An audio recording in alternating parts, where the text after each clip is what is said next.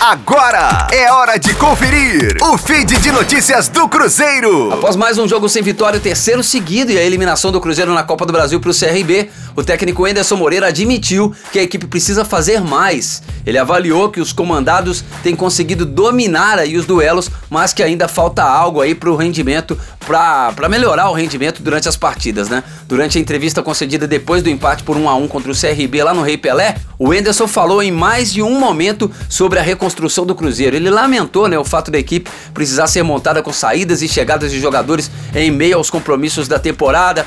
Lembrando, né, que desde o início da temporada até o fim de julho, o Cruzeiro anunciou contratações dos laterais Daniel Guedes, Giovanni, o Claudinho, né, o meia, atacante Arthur Kaique e o Ayrton chegou agora. Além disso, acertou o retorno do Manuel, né, que estava emprestado ao time turco e durante a paralisação do calendário em função do coronavírus, foram contratados o Raul Cáceres, né, que está jogando bem, e também o Regis. O Henrique também, né, tava no Fluminense e acabou voltando para cá. Gleison Laje com informações do Cruzeiro na Rádio 5 Estrelas. Fique aí! Daqui a pouco tem mais notícias do Cruzeiro. Aqui, Rádio 5 Estrelas.